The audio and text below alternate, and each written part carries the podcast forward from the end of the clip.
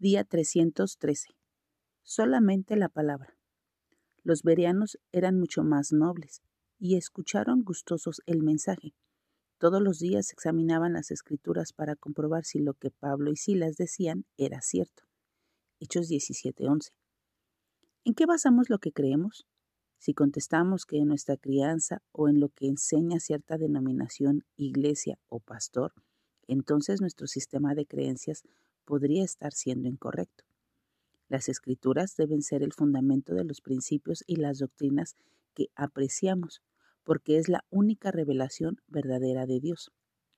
Por eso es que a menudo insisto en leer la palabra, porque solamente Cristo es quien realmente puede guiarnos, consolarnos, sanarnos, darnos convicción e instruirnos.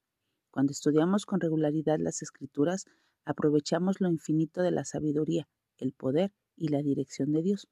El Espíritu Santo obra por medio de la Biblia para revelar cómo se encuentra activamente involucrado en cada aspecto de nuestra vida y cómo aplica la verdad para edificarnos. Es verdad que a veces la palabra es difícil de entender, pero no permitamos que eso nos detenga. Dios es un maestro bueno y capaz.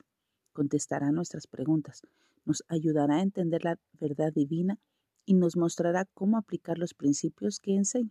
También examinará lo que nosotros creemos para mostrarnos lo que es falso e improductivo.